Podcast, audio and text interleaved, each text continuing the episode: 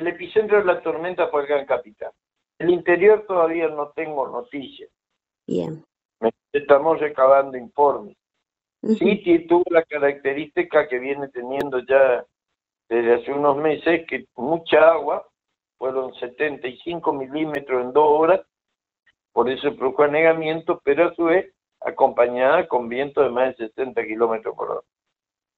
Lo que produjo caída de árboles, a su vez las caídas de árboles produjeron calles cortadas, produjeron tapadas de sumideros y demás, este, cortes de cable de luz y este, tenemos registrados dos galpones que volaron y alguna que otra voladura de techo.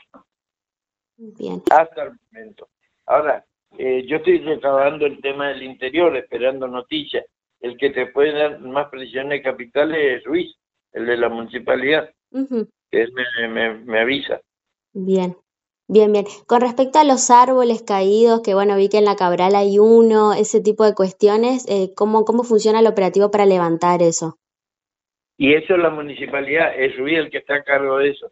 Perfecto. ¿Me entendés? Te puedo decir que el de Avenida Sarmiento lo hizo bombero estoy en Sarmiento. Eh, son varios actores que están interviniendo, pero como es en la capital, coordina Ruiz. Bien. Y, y, con respecto al interior, más allá de las lluvias de hoy en particular, eh, todo lo que estaba pasando con la crecida del río. El, el viernes a la noche y el sábado hubo una lluvia muy, muy fuerte en territorio brasilero, en la, cuenca, en la alta cuenca del río Uruguay, que venía en bajante esto produjo que se cambie la situación y vuelva a crecer el río. Y este, está volviendo a, altura importante.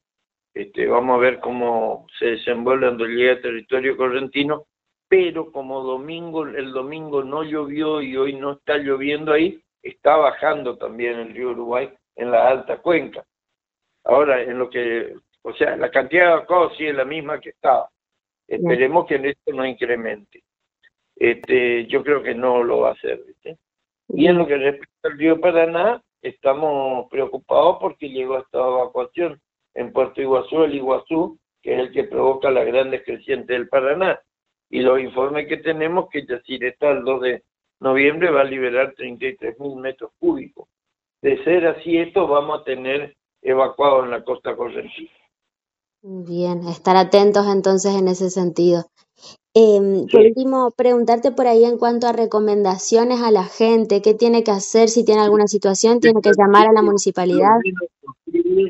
Con mucho cuidado, que si tienen, que si son víctimas de un evento, llamen a la autoridad respectiva, si es una cuestión de, de cableado a la DPEC, si es una cuestión de transitabilidad, árboles caídos, esas cosas, a la municipalidad este, si hay algún herido, que gracias a Dios hasta este momento no hay, que llamen al 107.